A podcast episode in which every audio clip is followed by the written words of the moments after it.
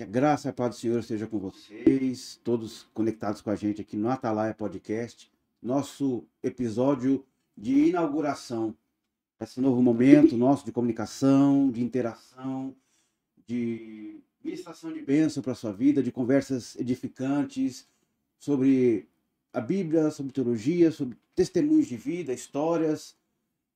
Vamos sempre informar vocês, conversar sobre vários assuntos. E Atalaia significa aquele que anuncia, que propaga, que divulga. Já tem história conosco na Assembleia de Deus, da nossa Rádio Atalaia, e achamos por bem continuar esse legado da comunicação em Marília. Era mais uma fase da nossa comunicação. Então você pode se inscrever, já se inscreve para você ser notificado. Vamos, através das nossas mídias, a Demarília estar divulgando o tempo todo para vocês os novos episódios, quem estará conosco. E não tinha jeito de não começar o primeiro com a bênção do Pai, né? com a bênção. E também porque, não é só porque ele tinha que estar aqui, mas tem muita história para contar. Vamos falar sobre muita coisa hoje. E eu estou aqui com o pastor, presidente da Assembleia de Deus, Marília Campo, nosso pastor, pastor Elande. Primeiro, obrigado por entender, está no seu coração, o senhor é um comunicador nato também. E de, que, de uma outra forma, de outro momento, relembrar dos tempos áureos da Atalaia. E hoje com áudio, com vídeo. Pastor, pastor, bem-vindo, obrigado. Pastor Richard, paz do Senhor, uma alegria para mim esse momento inusitado e ali nas, nas teclas o Evandro, né? e é uma alegria muito grande, Evandro, estamos aqui nos servindo deste veículo de comunicação. E é uma alegria muito grande para o nosso coração, repito, podermos estar eh, nesta primeira apresentação por este sistema de comunicação para todos quantos nos captarem em qualquer lugar do globo da Terra e entendendo sempre né, que a comunicação é vida e ela muitas das vezes atenua as dores das saudades, é. né? E é, não é o calor de próximo, mas ouvir a voz, depois também a gente ouvir as pontuações das pessoas. Ai, bom, e tempo, faz tempo. E é uma alegria muito grande estar aqui. Cumprimentar a todos aqueles que se encontram é, inseridos conosco, antecipando até mesmo para aqueles que depois vão descobrir. Vai ficar lá no canal. Ficar lá, lá ai meu Deus, tá, eu já estou falando com eles também. Sim. que Deus abençoe grandemente todo este público que estão antenados conosco, e aqueles que no longo do tempo estiverem com a gente. Pastor, já para começar, mais de 50 anos de ministério e propagar, divulgar o evangelho, usa-se a sabedoria, a criatividade. Como é que é para o senhor acompanhar a trajetória da história da tecnologia, por exemplo? Hoje estamos no podcast, estamos ouvindo. Logo, logo estaremos, a semana que vem, já no, no, no Spotify, no Deezer. E em todas as redes sociais. E o senhor passou, como é que era no seu tempo de início de ministério, como é que você, vocês naquele tempo divulgavam? Era só púlpito, vocês iam para praça? Como é que era a, a tecnologia da, da, daquele tempo? Comunicação.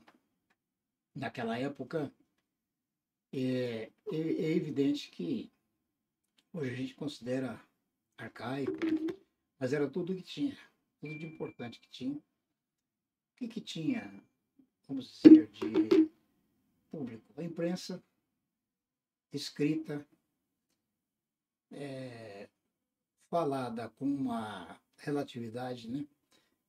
Tipo, Rádio Mairim que é do Rio de Janeiro, Rádio Tupi de São Paulo. É, faz tempo. Mais ou menos dessa forma. Sim. Lá para aqueles idos da década de 60. E na igreja a gente tinha todo o, o, o que podia fazer. Então, o que podíamos fazer? Sempre aquele, aquela realidade que a gente sentia da presença das pessoas que queriam cultuar e que tinham, de fato, um compromisso com Deus, fazer o doloroso caminho, literalmente, até o templo, ou local onde havia cultos. Fora disso, não tinha como criar mecanismos. Né? A internet, na época. Ou ir para a praça, né? Pregar para onde o povo isto, ia. Isto era o arroz com feijão, misturado com macarrãozinho, né? O pessoal indo para a igreja, os cultos da igreja, e muito evangelismo. Calor humano, presença, ar livres, distribuição de folhetos, cultos nos, nos lares. Se fazia muito culto nos lares. E através desses cultos, a igreja é, se proliferou, multiplicou, porque não, não raramente nesses cultos ah, os vizinhos vinham para ouvir a palavra de Deus, às vezes alguns constrangidos porque era vizinho, era amigo e não queria saber disso, mas vinha. Mas o Espírito Santo nunca falhou, nunca falhou e nunca falhará, e trabalhava nos corações, e portanto dessa forma havia muita conversão.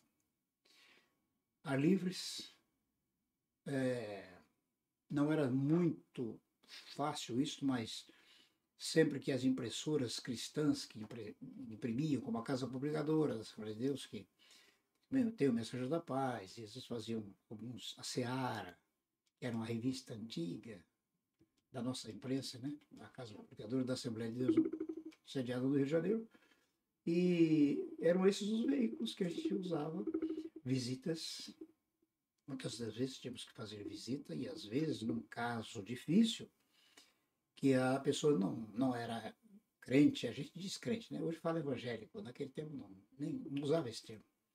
Porque era crente ou católico, enfim. E, e mais ainda protestante, ou os protestantes, ou os crentes, e crente, não tinha outra coisa. É, a palavra mais, mais, que mais fluía era crente. Ah, você é crente? Você é, é você virou a cabeça e tal. E, era, e essa, essa polêmica, essa encrenca, ela era um tiro no pé pro diabo porque aí a pessoa fazia isso com aquela. A maioria das pessoas fazia isso com a maior integridade possível de fé, pensando que ele estava realmente. Então ele fazia por crença no que ele cria. Quando ele ouvia o Evangelho e o Espírito Santo trabalhava o coração das pessoas, através dos cultos nas casas, vizinhos, nas praças, é, o máximo que nós tínhamos, para dizer assim, de mídia, de alcance, de jogar longe, seria uma corneta Entendeu? Tinha aquele negócio de em cima da igreja. No, no topo do pratibando da igreja, como foi o nosso caso. Né? Eu, eu, inclusive, me servi muito disso. E a corneta tinha um poder de longe de atingir. E as pessoas ouviam. E às vezes alguém vinha, até mesmo para por essa, por essa via, que acabava sendo é, trazendo resultado. E muito pouco a veiculação do Evangelho por rádio. Quase não tinha, não existia programa de rádio. É, o, o, o, veículo de comunicação que tínhamos na, na época era o rádio. Né? Era o rádio. E muito, muito raramente. Mas foi assim que a igreja iniciou e foi crescendo e, e havia muito, muitas maravilhas, muitos milagres. Muitos milagres. Vamos entrar na sequência aí com o que o senhor está dizendo. Só lembrando, tem o pessoal já participando aqui no, no chat. Você que está assistindo a gente, vai lá no chat, faz uma pergunta ao pastor, fala alguma coisa que dando para encaixar aqui, a gente encaixa. Mandar um abraço aqui para o Paulo Sérgio, Eduardo dos Reis, pastor Cláudio Abreu, a Danúbia, estão com a gente. Pode ir lá, lá no chat aí no YouTube, você digita lá, a gente vai lendo aqui. E fazendo esse link com o que era lá atrás, vamos mostrar a primeira foto aqui, pastor. O pessoal de casa vai ver a foto, o pastor vai comentar. E dessa do comentário a gente vai seguir o assunto. Fiz um, uma busca nos arquivos do pastor lá, baguncei o, o baú. E ele vai ver a foto, a gente vai comentar. Porque eu, eu, gosto, acho que essa geração era, por ter informação muito rápida, pastor, muito rápido, rápido, rápido. Ela não se detém mais um pouco a história que aconteceu lá atrás. E eu achei essa foto aqui fantástica. Fala dessa foto, pastor. Então, é, essa foto é mais ou menos no ano 69, 70. E nessa foto a gente percebe como era na época. Essa, esse templo é, numa cidade se chama Nova Olímpia, no estado do Paraná. Não, não era ainda neste momento aí que eu estava junto dessa foto, porque nesse momento eu não era o pastor dessa igreja. Na, pouco depois, pouco depois, em 1970, eu assumi esta igreja. E estive aí por algum tempo. E como você vê, as pessoas que estão conosco aí estão vendo, é, dá para sentir a antiguidade, né? É. Dá E para a gente sentir. vê ali que há bastante, muita criança, né, pastor? Aqui embaixo. Tá no, no plano geral ou só tá aqui? Ah, tá. Aqui embaixo, é, quanta criança, né, pastor? E o trabalho de criança, naquele tempo da Assembleia de Deus, já era um trabalho forte, né? Gera. É, aí você percebe que é uma cidadezinha que está iniciando, ela ainda não é nem município nesta época, que aí se chamava lá patrimônio, é um patrimônio, um distrito equivalente a um patrimônio e tal, e nem era município ainda. Mas já tinha uma Assembleia de Deus dessa pujança, nessa expressão. Inclusive você percebe que tem um tuba lá e os demais É, instrumentos atrás. estão um pouco escondidos Sim. mas já tinha uma banda que inclusive era uma banda referência para a região, nossa região ali, que é na região de Umuarama, ali no estado do Paraná. E os obreiros, os irmãos, você vê que alguém aí está de chapéu, é tudo muito diferente da nossa época de hoje.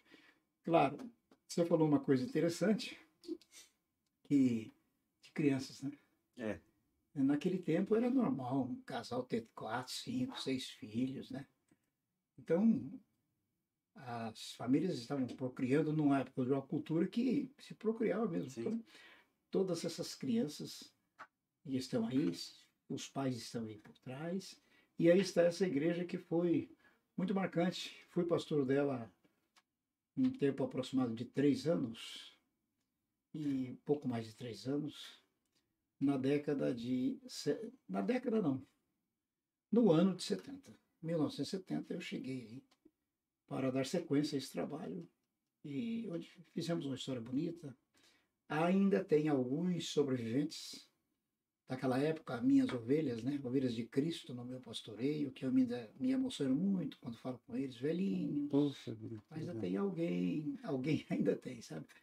Então a gente se sente muito feliz e, e é uma realidade que remonta aí mais de 40 anos, né?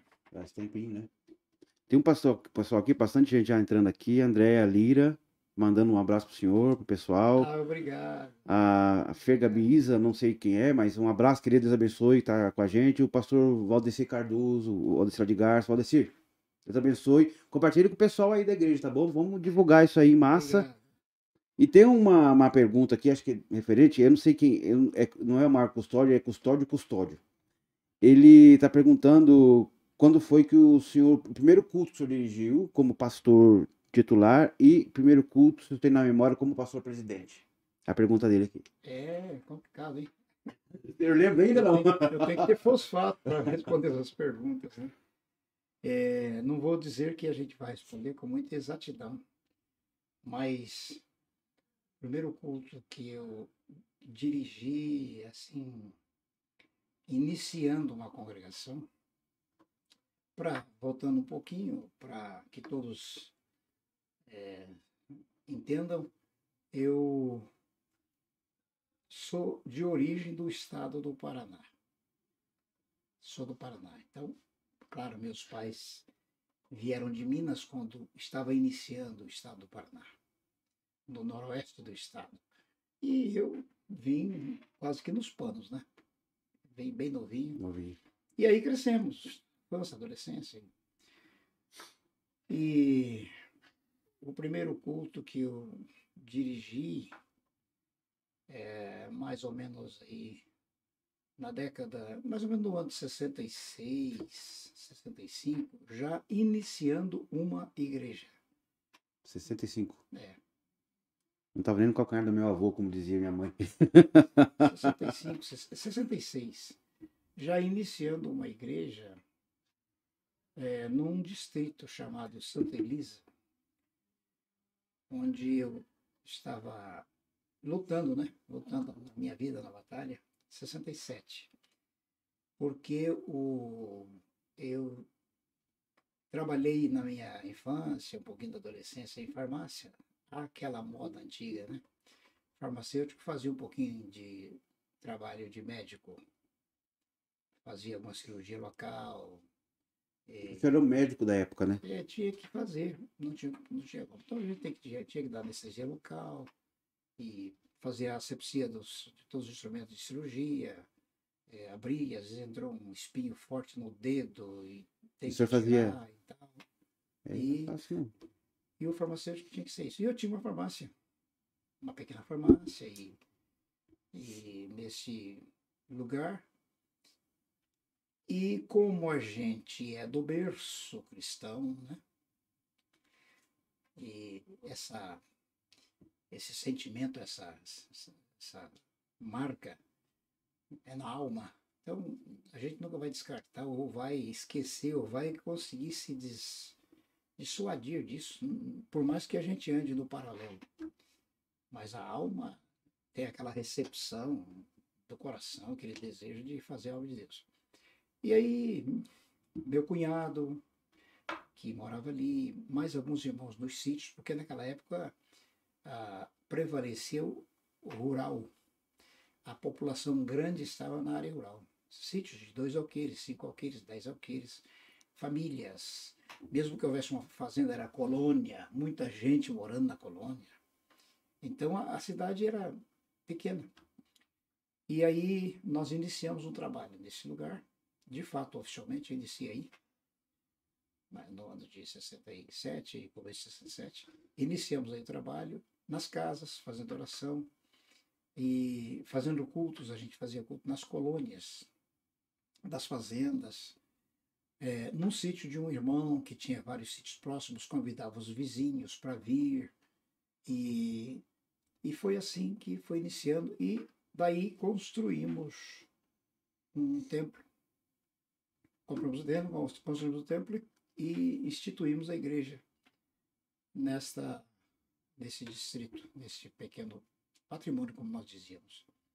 Fluiu e glórias a Deus, até hoje está lá, a igreja bonita, não é mais aquela, uma coisa bonita, grande. E daí é, a gente iniciou nessa, nessa época. Próxima foto, vamos ver o que, veio para nós aí. Aí, pessoal, o que está acontecendo aí? Quantos anos tem o senhor aí? Nós estamos aí no aniversário do pastor presidente da região do campo, como nós dizemos. O pastor presidente era o pastor José Pereira de Almeida, a quem eu estou abraçando, a esposa e filhos aos laterais e os obreiros que estão aos lados. E eu estou como representando é, uma das congregações do campo, porque eu fui eu fui dirigente, né, pastoreando algumas congregações na jurisdição desta cidade de Umuarama, noroeste do estado do Paraná.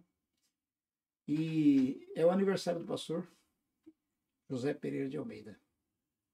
E eu estou aí, é, na, no meu momento, trazendo a palavra de afeto e felicitações e presenteando-no. Isso foi por aí, eu não vou te precisar que foi em 71, 72, alguma coisa assim.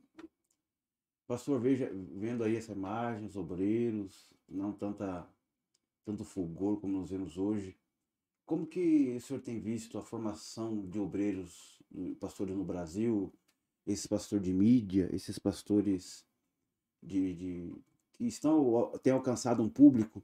E emendo essa pergunta, o texto, a recomendação a exortação de Paulo a Timóteo, se vivemos na íntegra aquele, aquela passagem que diz que não suportarão a sã doutrina.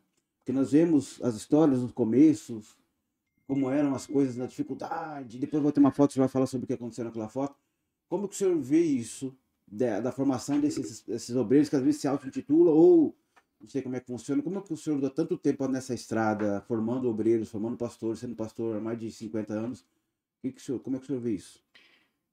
A gente que não é tão velho, mas que está um pouquinho mais atrás, é, a gente assimila a realidade do mundo de hoje com as devidas é, proporções, é, mas aquela aquela marca, né, que a gente tem, aquele print que a gente tem por origem, por berço, nunca vai mudar isso, nunca vai mudar.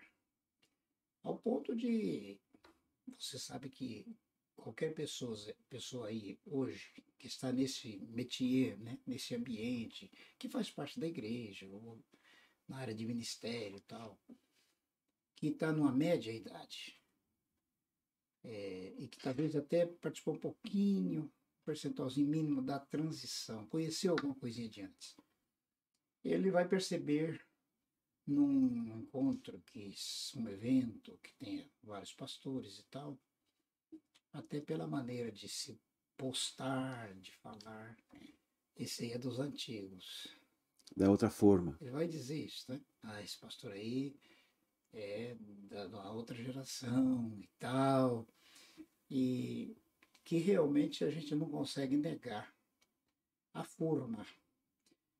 Porque se Salomão disse, pela sua sabedoria, que não era só intelectual, mais uma sabedoria que foi Deus que deu, né? Se ele disse, lá em Provérbios no capítulo 6, ele diz, ensina a criança o caminho que ela deve andar. E depois de adulta até velha, ela não se desviará dele. Isso tem um, um cunho de verdade tão profundo que é, você pode, pode até na, no decorrer do tempo em alguns aspectos, se contextualizar, mas nunca perder a sua identidade, porque isso é uma coisa que está nas raízes. Tem gente que briga só para contextualização, mas não tem formação, não tem a, a raiz para baixo. É. Ah, vamos ficar modernos só para poder atingir a geração de hoje. Isto significa um sofrimento muito grande para poder se alimentar ideia de flexibilidade, flexibilidade, alguma coisa de renúncia. Tem coisas que às vezes na, na, na minha forma, na minha realidade, é, e os que ainda estão aí sobre em cima do chão, como eu, desta, desta caminhada. Completou quantos anos, pastor do ministério efetivo, senhor? Ah, é, eu fui separado para o presbitério em 68. Conta aqui, cabeça. Então, 54. É isso? 54. É 68, né? É bastante tempo. Pastor, já- tem bastante gente aqui, hein, pastor. É, às vezes, ah, o pastor Gênesis está tá assistindo lá de Duartina, mandando abraço pra gente. Joel Jonas. Obrigado. Eliseu Nunes, mandando um abraço pro senhor, pra gente aqui. A Sheila, estou no Jardim Califórnia, em Marília, acompanhando a inauguração. É um prazer estar com vocês. O Valdeir, o Valdeir. Deus abençoe, querido. Está com a gente sempre. Nosso irmão Fábio Ortega. O povo está chegando. E isso que não tivemos tempo de, de divulgar Divulgar. muito, mas o povo vai. Nosso povo gosta de boas conversas. Sim. Tem uma próxima foto. O povo tudo tá vendo em casa as fotos. Quando o senhor tá vendo, ele coloca no plano geral. E eu tô avisando o pessoal, às vezes eu fico olhando aqui pro celular, não é porque eu tô, não tô prestando atenção, é que o pessoal tá entrando aqui, eu tô ligado. Essa aí, o, o- estivemos a semana passada, o senhor teve lá em casa, o senhor contou essa história, coloquei uma em cima da outra aí, e o senhor disse que foi um momento marcante dessa foto. Conta pra gente, pastor. É, essa foto é um batismo, acredito que aí pelo ano 74, 75, não tenho a precisão da data, mas é na década de 70, talvez 74, 75, é, num rio chamado Rio Marinheiro, esse rio está próximo de uma cidade chamada Cardoso, que é até é, é campo de Votuporanga, aqui no estado de São Paulo. E eu fui pastor desta igreja é, em 76. 76 eu cheguei em Votuporanga. Essa foto deve ser de 78, alguma coisa assim, 79. E os irmãos, então a gente fazia os batismos e fazíamos o batismo. Naquele tempo a locomoção, hoje a gente busca fazer mais concentrado, mas naquele tempo era tudo difícil o transporte, né? As estradas. A gente que andava léguas para batizar. Né? Pra... Então a gente fazia os batismos nas regiões, né? Então esse batismo foi em Cardoso, né? uns 30 quilômetros depois de Votuporanga, mais ou menos em 75, alguma coisa assim, que eu não preciso da data.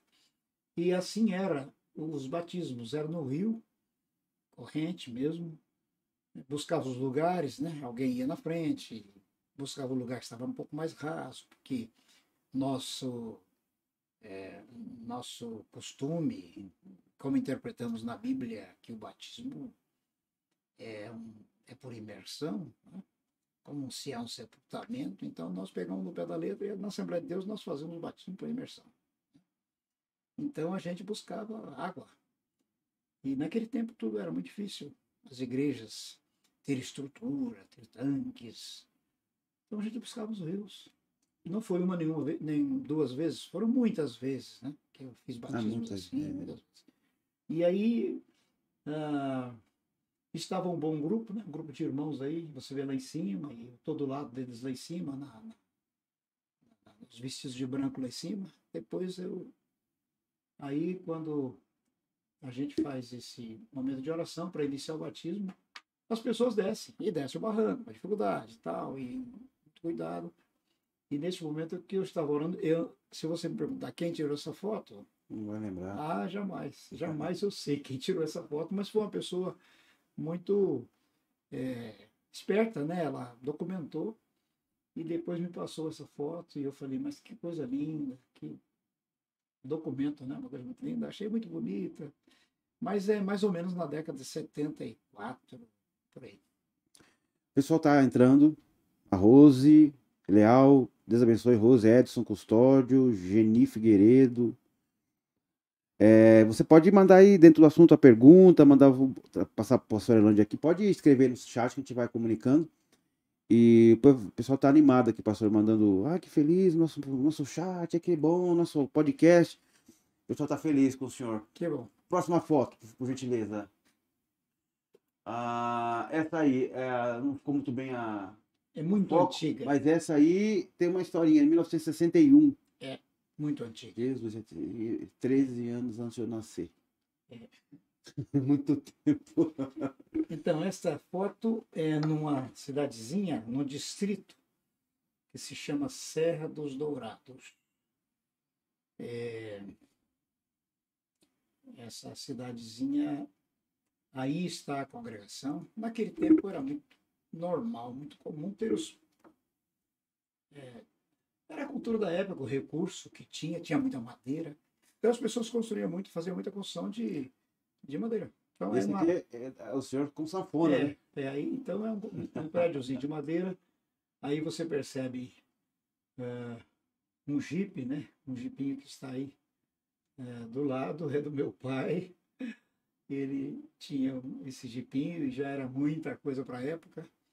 Eu estou com a, o acordeon e lá em casa o pessoal gosta de cantar. Musical, a né? vida toda gosta de cantar, né? Então é um sentimento assim, muito levi também, eu gosto de cantar. Então eu estava com o acordeon, meu cunhado com violão e mais alguns irmãos que talvez na nitidez mais da foto eu possa até conhecer. Mas eram irmãos ali, o pessoal da igreja e meu pai, que inclusive está aí, como dirigente da congregação, que é sediada àquela foto anterior, né? Aquele Sim. pastor que eu estava abraçando, ele é o presidente da região, e ele, meu pai dirigia essa congregação que está a uns 20 e poucos quilômetros de distância da nossa igreja sede, que era na cidade de Umuarama, Paraná.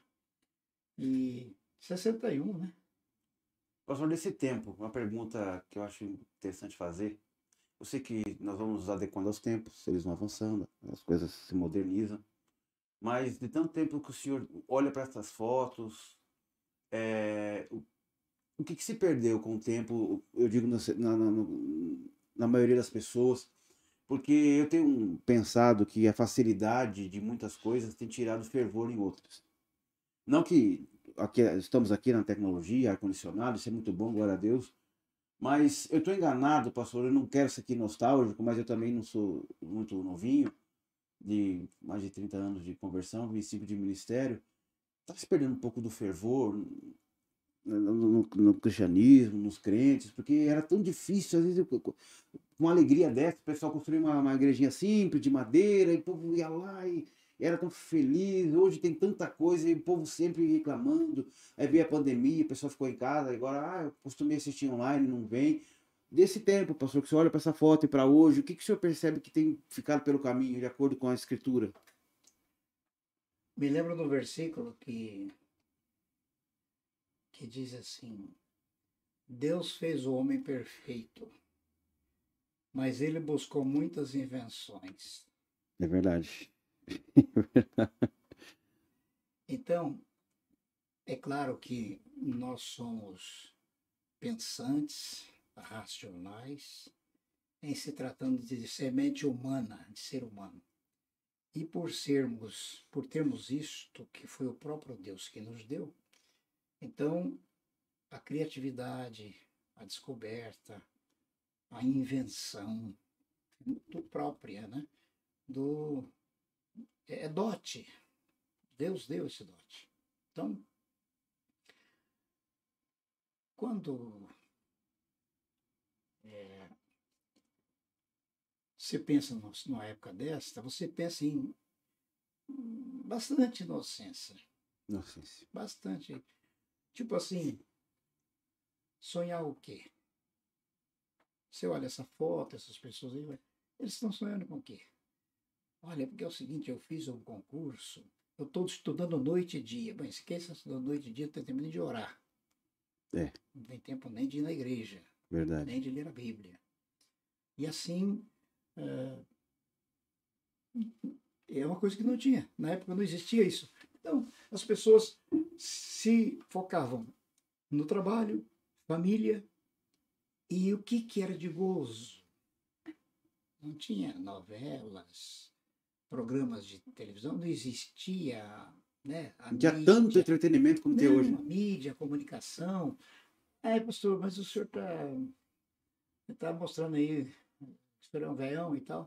Mas eu sou um veião assumido, eu entendo perfeitamente que é plenamente normal que a gente se contextualize. Nós vamos contextualizar diante da realidade dos tempos, das descobertas, até porque o Daniel falou que a ciência se multiplicaria. Sim. E a ciência se multiplicando, consequentemente, o modus vivendi né, da própria sociedade. Então, Aí a pessoa trabalhava tal.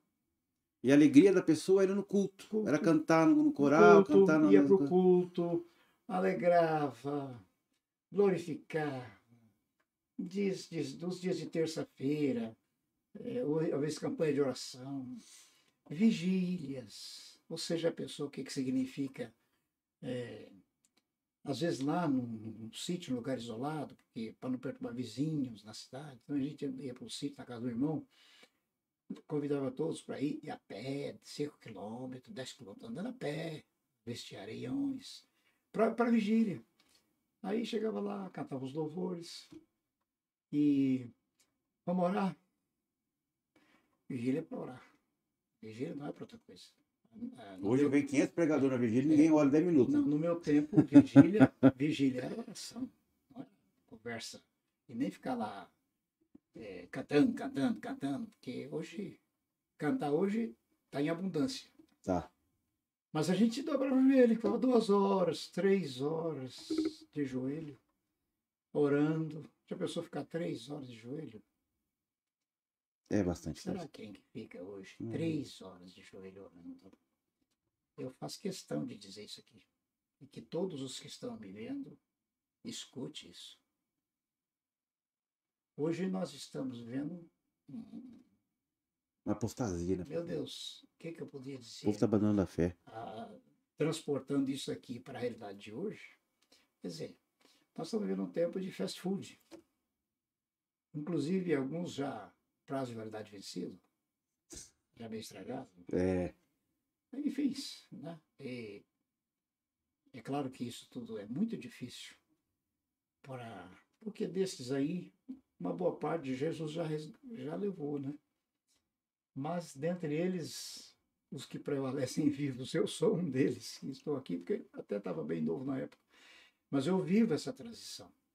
Então, ah, as invencionices, as descobertas da ciência, a tecnologia, o tem que fazer, o tem que ser, abrangendo todas as áreas, inclusive a teologia, que eu não vou entrar nisso, mas acaba trazendo essas alterações que é, a liturgia, o ser crente, servir a Deus, a moda antiga, está difícil da gente encontrar, não é? É, é como o senhor já falou, nós temos que nos contextualizar, isso ninguém nega, mas que a gente, né, um pouco de fervor, até compromisso, que é uma palavra tão relativizada nos dias de hoje, comprometer-se com alguém ou com alguma coisa, essas coisas, as pessoas com relaciona, relacionamentos transitórios, pulam de igreja, sai de igreja. Então o mundo, esse mundo pós-moderno que ensina relativismo, olha para um. Claro que não, não, não é que está glorificando aí só porque era antigo, mas os valores que às vezes querem corromper durante o tempo, a história. E como se chegou até hoje, a Assembleia de Deus até hoje no Brasil, é porque esse, assim como o senhor e esses outros, pagaram um preço. Sim. Pagaram um preço. Sim, é um preço de plantar uma planta com raízes profundas para durar. E eu ainda eu dou graças a Deus é, pelos nossos princípios. Não estou aqui defendendo bandeira, mas eu preciso defender o que nós cremos. E nesse caso eu tenho que dizer Assembleia de Deus, né? Sim. Porque a Assembleia de Deus é pioneira e agraciou o Senhor nos dar na América do Sul o, o mistério do, do batismo com o Espírito Santo e dons espirituais, através dos nossos desbravadores suecos, Daniel Berg, Gunnar e outros que vieram depois, e os nacionais, e como fluiu, fluiu a igreja. E nessas, nessa época, nessas décadas aí de 70, de 60, a igreja de 80, a igreja proliferou, cresceu, cresceu, cresceu em, em quantidade e em qualidade. Sim. Em qualidade. Ao ponto de poder ser a expressão que é hoje, é, embora a gente perceba alguns, algumas nuances, né, algumas coisas negativas, enfim, mas ninguém pode negar o potencial da Assembleia de Deus, considerado em toda a história como o maior movimento pentecostal de todos os tempos. Sim. Evandro, só um minutinho. O pessoal tá mandando mensagem dizendo que tá baixo o áudio do pastor. Você podia ajeitar um pouquinho o áudio dele, por gentileza? É, vou, olha, pastor, já foi 45 minutos, né? Tem umas fotos aí que eu preciso. o Evandro, se puder adiantar a foto pra gente, por gentileza. Não pode passar mais uma. Essa tá dentro do contexto lá. Que foto é essa aí, pastor? Bastante. Essa eu achei interessante. É uma foto que, na verdade, não, eu não estou nessa foto, não, é- não tenho o meu alcance, mas essa é uma foto de uma, acredito que é de uma convenção geral. Assembleia de Deus, se eu não me engano, seja na região sul do país, num tempo que eu não vou precisar para ti a data, mas é lá na, na década de 70, pela maneira que você percebe ah, estilo social, vestimentas, forma do, do- do- dos pastores e das pessoas, é daquela década. É, é- é uma foto de uma reunião convencional mais ou menos aí aos 40 anos atrás. Assim era a igreja. Tanto é, você percebendo, você vendo nesse corpo ministerial, que seriam os pastores, as famílias, como isto também se compartilhava nas, na membresia da igreja. Não havia muito porque ostentar, né? porque poderio de visual, de aparência, aquela coisa que a gente percebe hoje muita, muita evidência como ai que carrão, hein? Oh, mas mas você essas bobagens, né? que perdão, né, de eu dizer isso, É. em se tratando do reino de Deus e das essências do que representa o dom de Deus para nós, como disse Paulo lá para o rapaz aleijado. A gente não tem prata nem ouro. Eles eram apóstolos do grande mestre, mas não tinha prata nem ouro. Só que eles não tinham prata nem ouro, mas o paralítico andava, É. o cego via. A gente tem vontade de ver isso, né? Oxalá que isso voltasse. Então, há muita evidência. E eu acredito que tudo é dinâmico, sim, tudo é dinâmico. Acho que hoje, se tirar uma foto de uma igreja, do pessoal, vai ser diferente. Sim, sim. Nenhum problema, nenhum problema. Só que a essência não pode ser subestimada. Porque Jesus não muda e ele disse: Eu estou convosco todos os dias e esses sinais seguirão os que creem. Seguirão. Ele não deu prazo de validade. Ó, vai ser até o ano eh, 2000. A 2010 já não tem mais. Acabou. Não, ele disse: Eu estou convosco todos os dias né, até a consumação dos séculos. Então, os dons e a presença do Espírito Santo na igreja são incondicionais até que a dispensação desta da pregação do evangelho desse tempo da igreja se encerre. Próxima foto, que eu deixei o, o supra-sumo, é a próxima, está dentro do contexto. Essa aí, que eu gostei, do senhor numa cruzada. Era Sim. o tempo que as cruzadas, hoje não é, não existem muito mais cruzadas assim, mas é a época que as cruzadas o povo ia, né, pastor? E muita gente se convertia aí. multidões. É, essa é uma época em que era muito comum fazermos cultos ao ar livre, em vias públicas. Por exemplo, lá em Votuporanga, eu fazia o culto.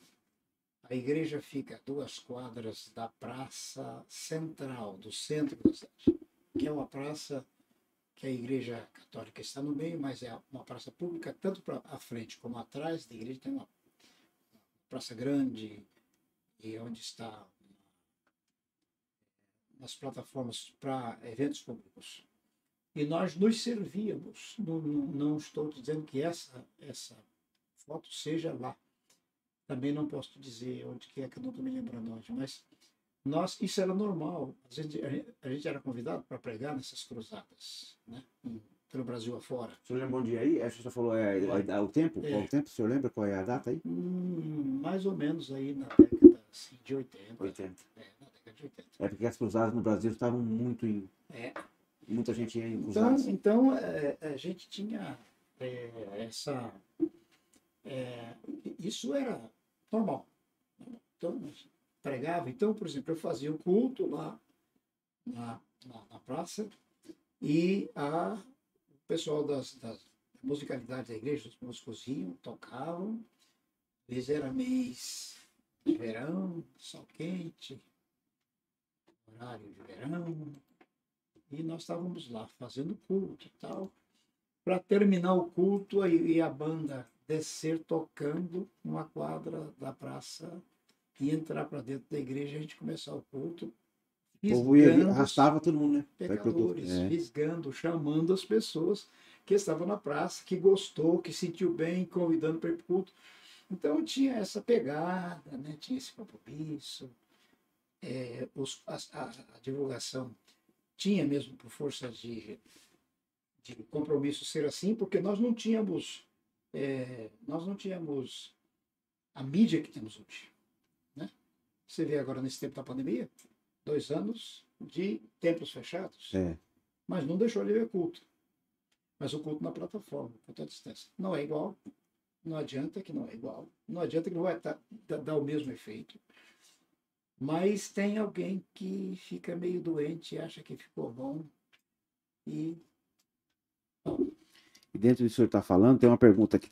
Um abraço para a Lucimar Catai, que está com a gente, Deus abençoe. O Randers, a Daiane Tacano. O Randerson Soares faz uma pergunta dentro do assunto. Padre Senhor Pastor, a sua concepção, conseguimos sem ser modernos, sem esfriar ao mesmo tempo? Qual- quais os mecanismos que poderiam nos auxiliar a ter esse equilíbrio? Como o senhor já disse, né, da, daquela inocência, daquele tempo, eu posso dar uma pincelada aqui. Eu acho que tem muita coisa para a gente prestar atenção e não está prestando na coisa, atenção no que tem que prestar atenção. Tem tanta entretenimento, tanta coisa, esse, o celular que fica na mão o tempo todo. É, como que o senhor, o senhor usa? Estamos aqui na, somos adeptos da tecnologia, estamos aqui conversando com você. Mas é, como que um conselho que o senhor dá para as pessoas que precisam encontrar equilíbrio na espiritualidade delas, de entender, até a pergunta acho que ele também faz para a igreja, como a igreja se adequa, aceita modernismo, mas sem se esfriar por causa dele. Como que o senhor pensa isso? Você sabe que a mesma faca que é uma maravilha para fazer uma, para cortar uma salada, cortar uma cenoura, né? Cortar um, um tomate e tal, ela é a mesma faca que pode penetrar no tórax de alguém, rasgar o coração e matar. Ela tanto pode fazer isso, que é útil, que é bom, e que não dá para fazer sem ela, o que é bom, como também, se a usar num fim nocivo, pode tirar uma vida. Nós precisamos de saber usar esse tempo de tecnologia. É muito importante. Jamais eu sou contra a tecnologia, jamais. O que, que nós seríamos hoje se nós não tivéssemos tec- tecnologia? Todo mundo usa tecnologia, todos nós precisamos. Ela é uma benção se a gente usa para o que é bom. Agora, o que precisamos é a consciência de que dogmas são dogmas, leis são leis. E não tem como criar adição àquilo que já foi. Ou subtração, né? Nem, nem adição, nem subtração naquilo que veio de Deus. Os homens reformam, reformam a Constituição, a, a, a, cria adendos, ou alguém com aquela tendência de querer numa vírgula criar outra frase, mas o de Deus não. De Deus é, é- a palavra de Deus é, de Deus é imutável.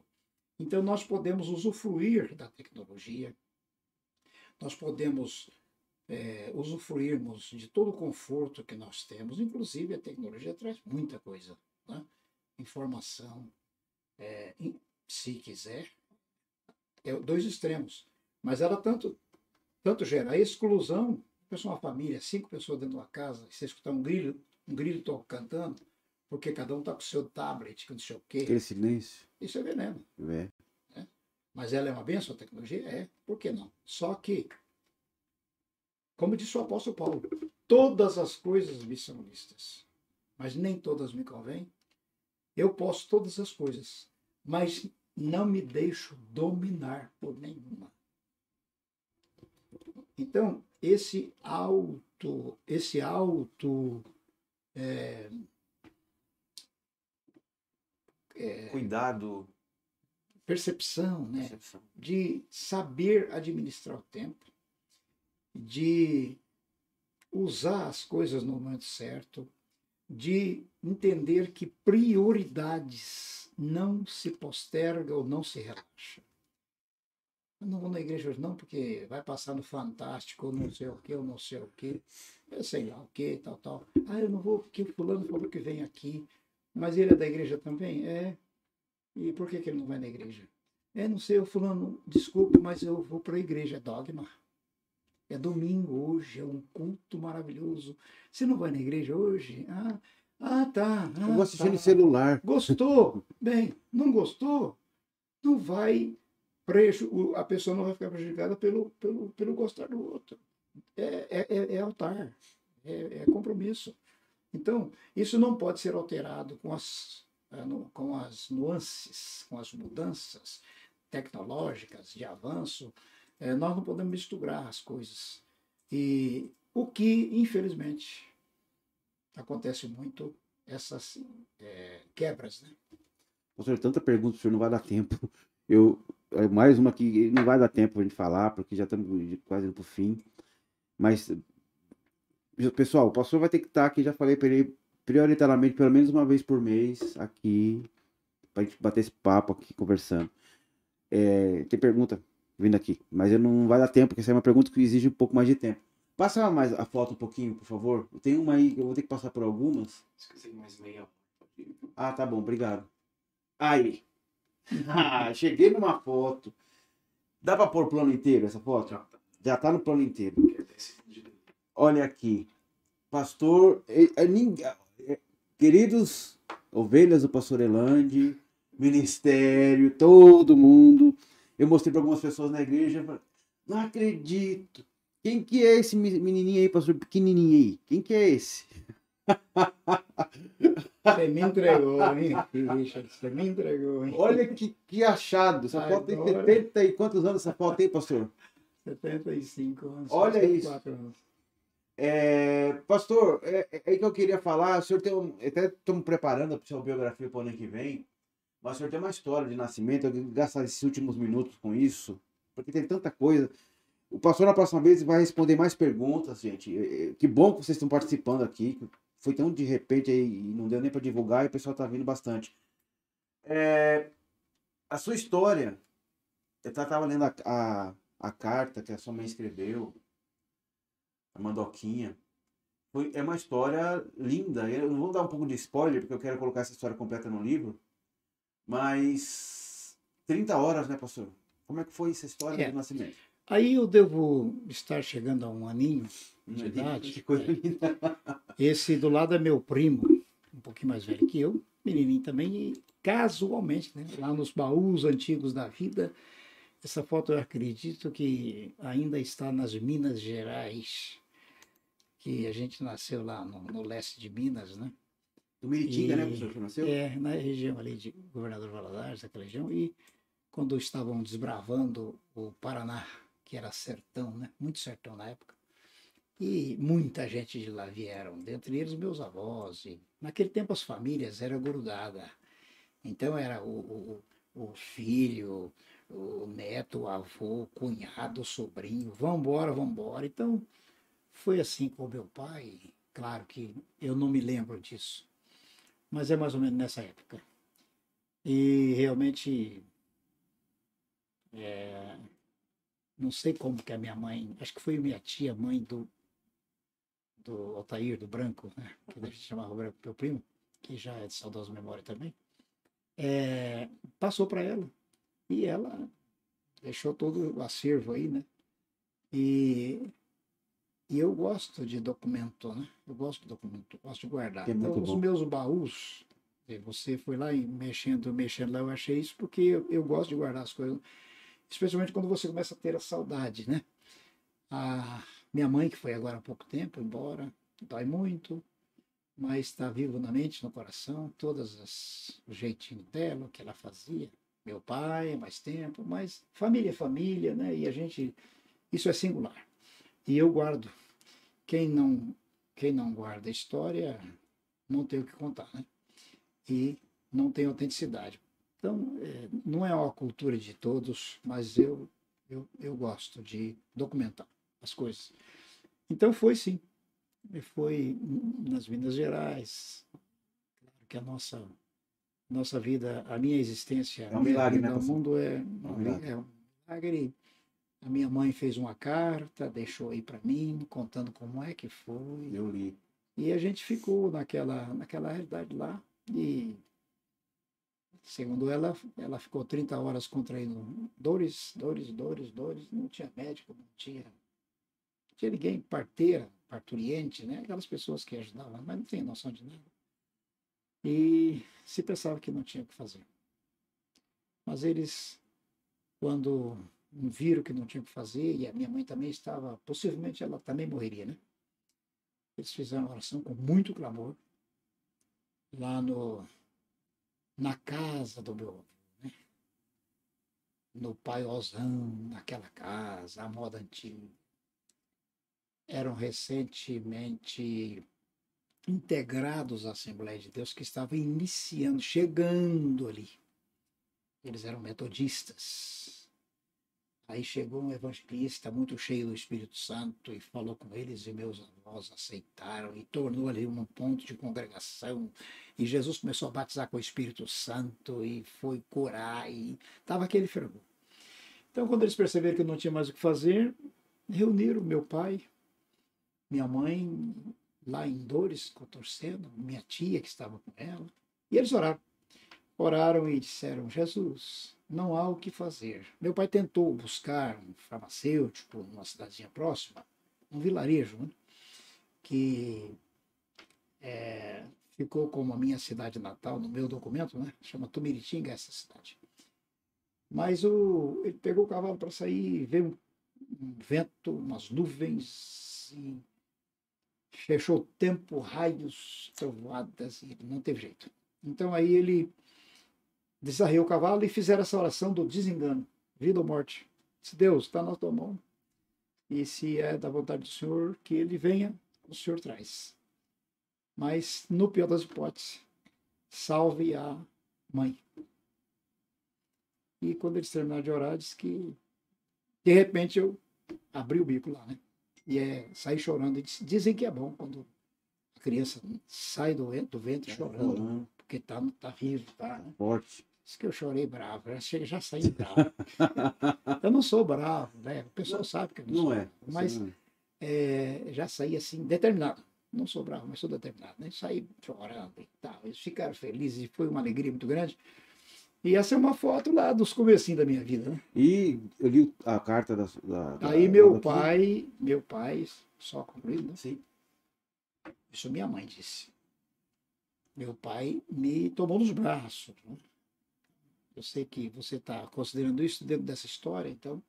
Meu pai me tomou nos braços assim que a minha tia deu um banhozinho lá, enrolou a gente nos paninhos lá e convidou ele para entrar no quarto. Ele entrou, ela disse que minha mãe disse que ela fez isso. Aqui está o seu filho Olha que lindo. a minha tia, né, que era a, a então parteira. E meu pai disse à minha mãe que estava deitada, meu pai me pegou e foi assim, olhou para cima e disse: Jesus, esse aqui é teu. Cuida dele, está contigo. É Tipo assim, já me apresentou ali, né? já me apresentou ali, já estava consagrado. Então, essa foi a história. Não exagerando, porque isso é verdade, é fato, que viria uma pessoa para dar fim no sofrimento. Da, e, e o senhor, Exato. como diz a carta, era para estar em pedaços. Sim. A sua mãe escreveu, Para salvar a mãe, né? para salvar a mãe. E diz que no momento que o senhor nasceu, a a mãe narra, a Mandoquinha narra que começou o trovão em chuva. Parece que é história de. Não é É. história, é, é verdade isso. Aconteceu. Muitos trovões, segundo eles, muitos trovões e relâmpagos e uma chuva forte. Eles interpretaram de- por tudo que sofreram e só sabe a- a- a- o sabor quem está passando, só sabe a dor que está enfrentando. Então ela entendeu que houve realmente uma intervenção direta de Deus. Ela, ela teve certeza disso até a hora de morrer. Ela disse: ó, tudo que acontece com você, quem sabe da história sou eu. Então, tá bom. E assim a gente só tem que glorificar a Deus, né? Amém. Pastor, ó, uma pergunta, nem falou nisso, acho que o senhor esqueceu do livro, né? Aí é verdade. Ó, o Newton Martins, tá dizendo, presbítero Newton Martins, diz pro pastor Elan de dar uma relembrada no seu livro, As Doze Pedras no Altar, como foi o início da inspiração para escrever esse livro. E o pastor ia trazer esse livro, até ligou, ah, mas na próxima atrás, a gente até vai fazer um concurso, sortear aqui, mas é, é, o pessoal tá querendo saber do, do livro. Tá passando de trás, né, pastor? Acabou É. falando isso à tarde até, de trazer o livro. Foi, eu ia, até, ia trazer, mas é, acabando que a gente estava em família lá e conversando e acabou não, não me lembrei. Mas é, o livro tá bem. Eu não sou escritor, tenho até dificuldade, porque eu sou não sei, É, que- eu sou, eu, eu sou, tenho, eu sou é, muito limitado intelectualmente, mas sou muito perfeccionista, temático. Eu não gosto de estar num tema e de estonar o tema. Então eu tenho dificuldade. Mas aquele, aquele livro ali foi um estudo que nós demos numa série de terças-feiras. Toda terça-feira nós estamos desdobrando sempre um tema. Às vezes esse tema demora dois, três meses e a gente não, sai do versículo, né, como você sabe Sim. e vamos ali mesmo, ali e tal, tal. E quando eu falei sobre as doze pedras do altar, na, é, direcionando os nomes dos doze patriarcas de Israel e buscando a etimologia do nome. E naquela etimologia a gente traz para o devocional do compromisso de quem está vivendo a graça. É muito bom. Por isso que eu fiz O aqui. pessoal gosta. O... Tem uma pergunta aqui, pastor. É, é, é bom, eu gosto muito de história. E ver a história das pessoas. Todo mundo tem uma história boa para contar. E a gente vê as pessoas em cargos de responsabilidade, como o senhor, pastor presidente. O senhor sabe mais ou menos quantos pastores o senhor tem sobre a sua, a sua, sua égide? Quantos, quantos pastores o senhor cuida? O senhor tem mais ou menos de cabeça isso? Não, de cabeça. Uma ideia por cima? Nós temos cento e nós temos cento, aproximadamente 130 igrejas que estão na jurisdição do nosso ministério sediado aqui na igreja sede aqui em Marília, né, comigo. E no meio desses, claro, que todos os que estão pastoreando, por pequena que seja a igreja, está fazendo o papel de pastor. Inclusive hoje, que nós estamos vivendo a, aquela realidade de que alguém começa um trabalhozinho aí, já, já leva o apelido de pastor, não é nem pastor ainda, Ah. pela consagração, pelo altar, mas nem experiência não tem para ser um pastor, mas estão tratando de pastor, né? É uma situação que é a- o, o, o, vício, a situação do tempo, né? Da época que vivemos. Mas minis- ministros, presbíteros, né? Que o presbítero da igreja também tem prerrogativas de um pastor. Nós temos muito, né? Devemos ter mais de mil, né? Bastante. Muito, Muita gente. temos muito. Porque aqui, algumas perguntas que chegam, a gente, é, falando da, da preocupação com esse crescimento de, de, de igreja, pastores, gente se, o evangelho se banalizando e tal, é, todo crescimento de igreja significa que Deus está fazendo crescer a igreja? Absolutamente, numerariamente falando, não. Ah, igreja, se não for Deus, a igreja está lotada, está bombando lá, como que não é de Deus? Como é que Não. fala sobre isso? Não. Nós estamos vivendo uma época de fruto de mercado. Produto de mercado. É, hoje, lamentavelmente, nós estamos vivendo um tempo em que é, tem igreja para todos os gostos.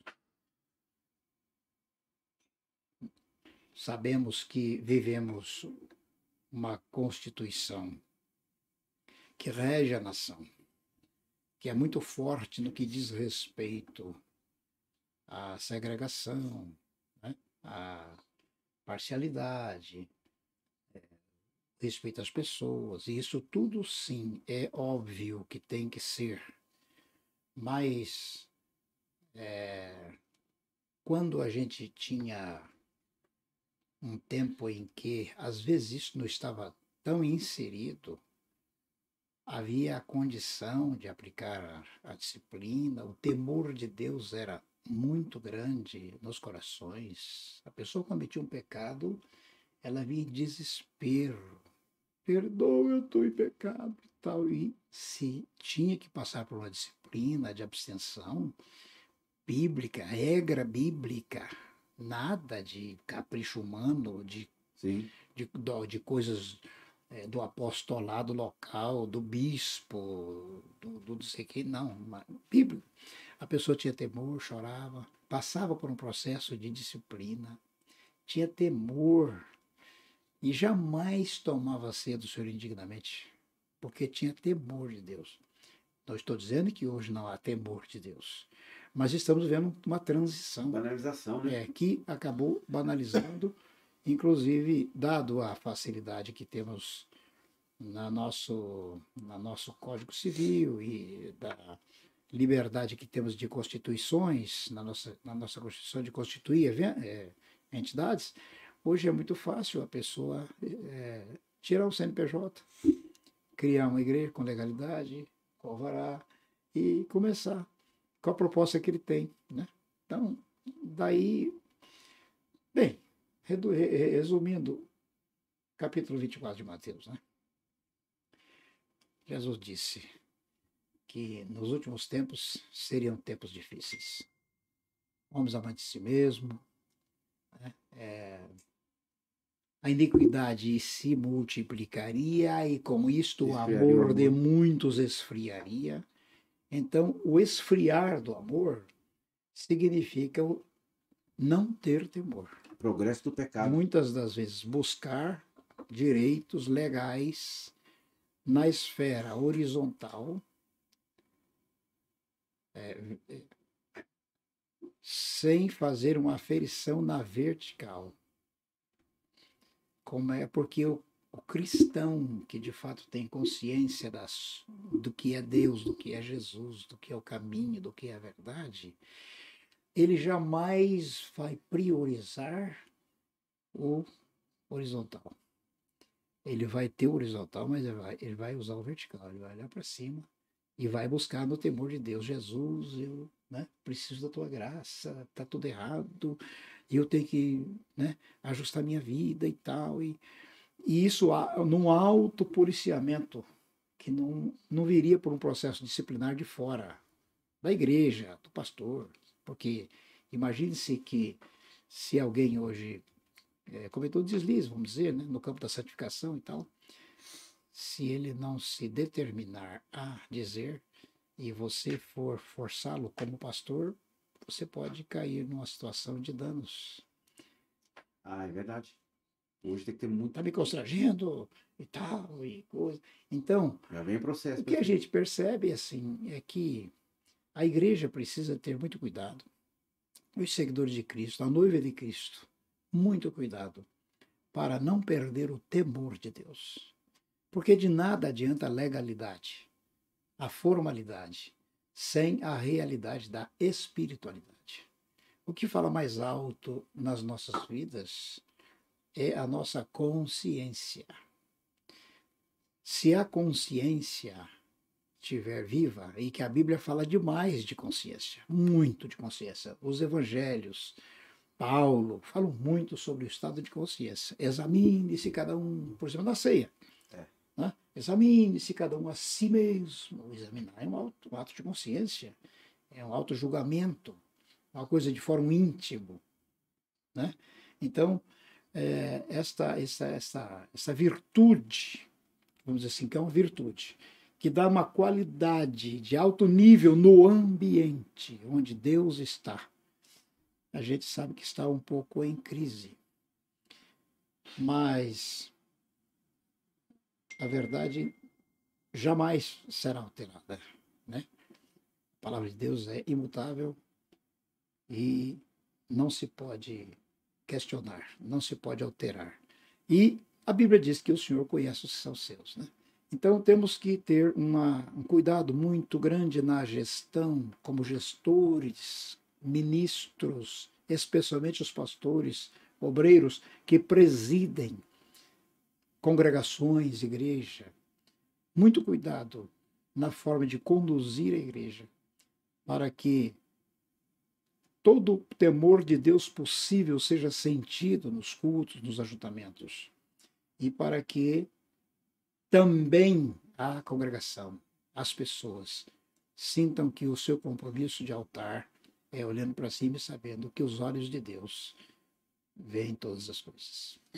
Pastor, e aí o senhor já está constituído ministerialmente, muito, muito tempo, uma igreja grande, gigante.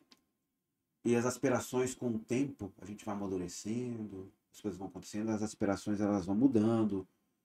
O senhor hoje, quando olha para a igreja, qual o senhor pastoreia, qual é ainda o, o, o seu sonho, quando o senhor gostaria de que acontecesse de novo, ou que ainda não aconteceu? O que, que o senhor deseja ainda 32 anos, vai para 33 anos aqui em Marília, só aqui em Marília. Como é que o senhor, ainda, o que, que o senhor olha para a igreja, o que, que o senhor ainda deseja no seu coração que aconteça na igreja, no seu pastoreio? Eu desejo um reavivamento. Eu sinto que nós precisamos de um reavivamento. Alguém diria, mas espera aí, pastor da Assembleia de Deus, a igreja que é a fonte do avivamento, de onde veio o avivamento. A Bíblia diz que Paulo disse: Uma coisa eu faço, e é que esquecendo as coisas que para trás ficam, prossigo para o alvo da soberana vocação de Deus Cristo. Então, é, eu almejo um avivamento. Mas como que esse avivamento pode vir? Isso. Como que esse avivamento? Ninguém vai é, beber água se não a buscar na fonte. Não vem água se abrir a boca. Então, ou seja, ah, não vem água. Você tem que ir à fonte. Há um preço a se pagar. E exatamente como nós já falamos aqui no início. Hoje tudo é muito cômodo. É fast food, é rápido, é em todas as áreas da vida. Mas o modelo de Deus não. O Espírito Santo não vai se adequar à vida moderna, à modernidade, à tecnologia, às coisas da terra. Não. O Espírito Santo tem o seu método, que é aquele que começou em Jerusalém, na igreja primitiva, nas igrejas que estavam ali, é, que foram constituídas, que foram existindo através da conversão das pessoas naquela época do primeiro século. E claro que nós vemos na Bíblia coisas lá atrás que teve problemas, algumas igrejas teve problemas. Coríntios, por exemplo, foi uma igreja bem problemática, tal, uma cultura é, ali grega e muita mistura. Eram talvez como em São Paulo hoje, considerando os estados do Brasil, né? Tem gente de todos os nomes. Então, assim era Corinto, deu muito trabalho a Paulo. Isso foi bom para nós porque nos deixou um acervo também de coisas que se tornaram verdadeiramente dogmas, doutrinas, mas é, não tem como mudar, né? A palavra de Deus não muda. As ordens divinas não mudam. Então, o que tem que acontecer é que a igreja, as pessoas que se propõem, que são cristãs, que tiveram a revelação de Deus, que já tiveram momentos grandiosos, abençoados por Deus, um, tiveram momentos de avivamento na vida e hoje estão olhando para trás, estão que não, não são mais aqueles que eram antes. Acordem. É tempo de acordar. É tempo de rever o Pentecoste, rever os dons espirituais, rever o temor de Deus, rever o primeiro amor, rever a, a, a história. Que não precisa nem de olhar, copiar ou ver o outro própria. Cada um olha por si mesmo. Então, é necessário um reavivamento, porque é, em que respondam ou não se a gente fizer uma pergunta coletiva. Escuta, de quando você é crente em Cristo, 10 anos, 20 anos, mais de fé, você está com a mesma evidência que você tinha há tempos passados? Muita gente vai sentir uma alfinetada na consciência. Vai dizer, não, não estou mais. Não estou mais orando do jeito que eu orava. Não estou mais com aquele temor e santificação como eu tinha. Eu estou facilitando. Então, os, os valores, e às vezes dentro da legalidade, do que é de direito, do que é de lei, né? por exemplo, casamentos, né? E a gente vê quantos casamentos mais... que as pessoas não sofrem uh, o outro, né? não sofrem o seu cônjuge, e aí é, a família, os filhos, e é uma história quando Deus está no controle de todas as coisas, em que salve as exceções. É evidente que tem as exceções. Nós não somos ignorantes para não entender que tem as exceções e que, como humanos, nós somos falhos. Mas é necessário encarar, ainda que a gente saiba que alguma coisa de fraqueza aconteceu. Tem que dizer: Deus é forte e a sua palavra não muda. Eu tive essa dificuldade aquela, mas eu estou arrependido, eu estou temente, meu Deus, meu Deus. É possível viver um avivamento. É possível viver um avivamento? É possível viver um avivamento. Então, uma das coisas que, que vemos crise, muita crise na igreja, oração. Quem está orando? Quem está orando? Quem hoje está orando? Quem chega num culto de oração para iniciar o culto, orando meia hora, uma, uma hora de joelho, orar uma hora? Pergunte para a sociedade de hoje, no segmento evangélico cristão, quem planta um joelho no chão e fica uma hora de joelho? Não. E aí é o segredo de tudo. Se você não ora, orar é um ato de espiritualidade, orar é um ato de fome, é um ato de sede da alma. E a gente vê que. Tá é faltando tudo- sede nas pessoas, Tá né? faltando sede. Tá, tá tomando água É. suja. Então, E- hipodérmicos. Passou pra gente encerrar nosso papo de hoje. Ah, eu queria que o senhor desse uma palavra, dentro do que o senhor está dessa palavra mesmo, coração quebrantado, coração do desejo, um avivamento. Acho que nós precisamos de fato ser revivados. Que é uma igreja revivada, ela muda a sociedade, muda muitas coisas. E o senhor, agora você pode olhar ali e falar com, diretamente com a, com a câmera, falar com, com o pessoal, abençoar o nosso podcast. No final do senhor ora e bem-vindo com a sua mão, com a bênção. Tenho certeza que vai ser uma bênção aqui na, na nossa, nosso, nosso meio de comunicação. Amém. Muito obrigado pela, pela presença né, de todos aqueles que, que buscaram essa frequência para estar com a gente aqui nesse podcast e que Deus continue abençoando a todos os que estão antenados conosco aqui. Continue abençoando. E que a nossa interação aqui online com você que está aí do outro lado possa resultar em bênçãos para a sua vida, para o seu coração. Eu falo de forma individual para quem está conosco aqui, e no meu espírito eu estou falando de maneira coletiva para toda a igreja do Senhor. Que busquemos mais a Deus. É tempo de buscar ao Senhor. Os dias são maus, são difíceis, mas nosso Deus não muda. Ele é o mesmo ontem, hoje, sempre. Ele é o mesmo que é, ressuscitou Lázaro. Ele é o mesmo que limpou os leprosos. Ele é o mesmo que fez acontecer aquele avivamento na igreja de Jerusalém, na igreja primitiva. É o mesmo que revolucionou nas primeiras décadas com a presença do Espírito Santo a igreja no Brasil, desde 1911 para cá. Ele continua sendo o mesmo. Se nós buscarmos o Senhor, glórias e maravilhas vão acontecer nas nossas vidas. Este é o meu sentimento para todos os que estão nesse podcast. Que Deus continue abençoando. Obrigado, Richard, por você estar com a gente, pastor Eu Richard. que agradeço Bom, de você, participar disso. esse momento especial, também o Evandro, que está aí nas teclas, muito obrigado.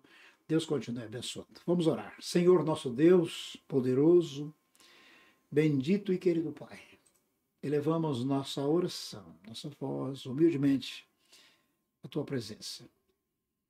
Com dezenas, centenas de pessoas que porventura estejam conosco e que também ora conosco.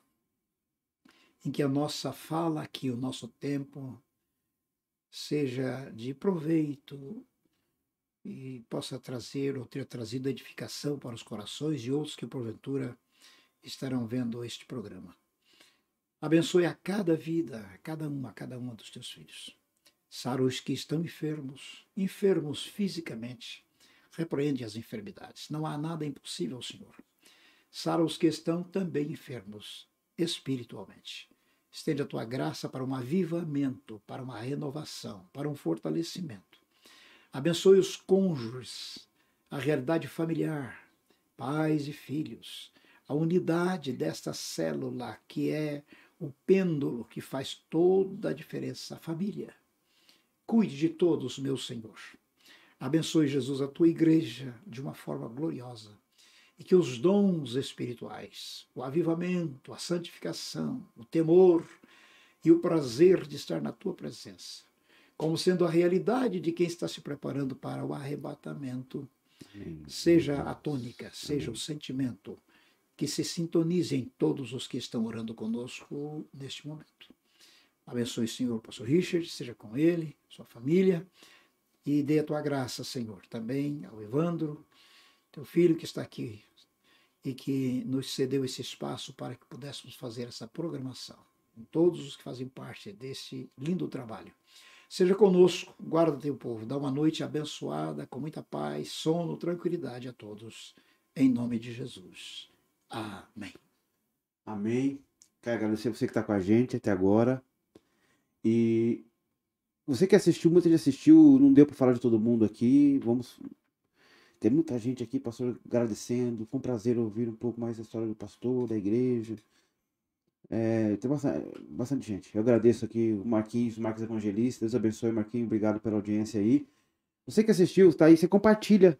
Manda para algumas pessoas no seu Facebook, no, no, no seu WhatsApp. Compartilhe. Semana que vem estaremos de volta, mas a gente está adequando os horários aí mas sempre terá uma pessoa contando uma história, falando coisas abençoadoras para sua vida.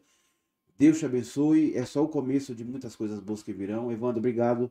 Prestativo, ajudou a gente tudo aqui. É mais do que um trabalho, um servo de Deus. Deus abençoe e te espero semana que vem para mais um Atalaia Podcast. E não se esqueça, Atalaia já tem história da nossa rádio Atalaia e vai ter mais história através de hoje, a partir de hoje através desse canal. Deus abençoe e fique com Deus.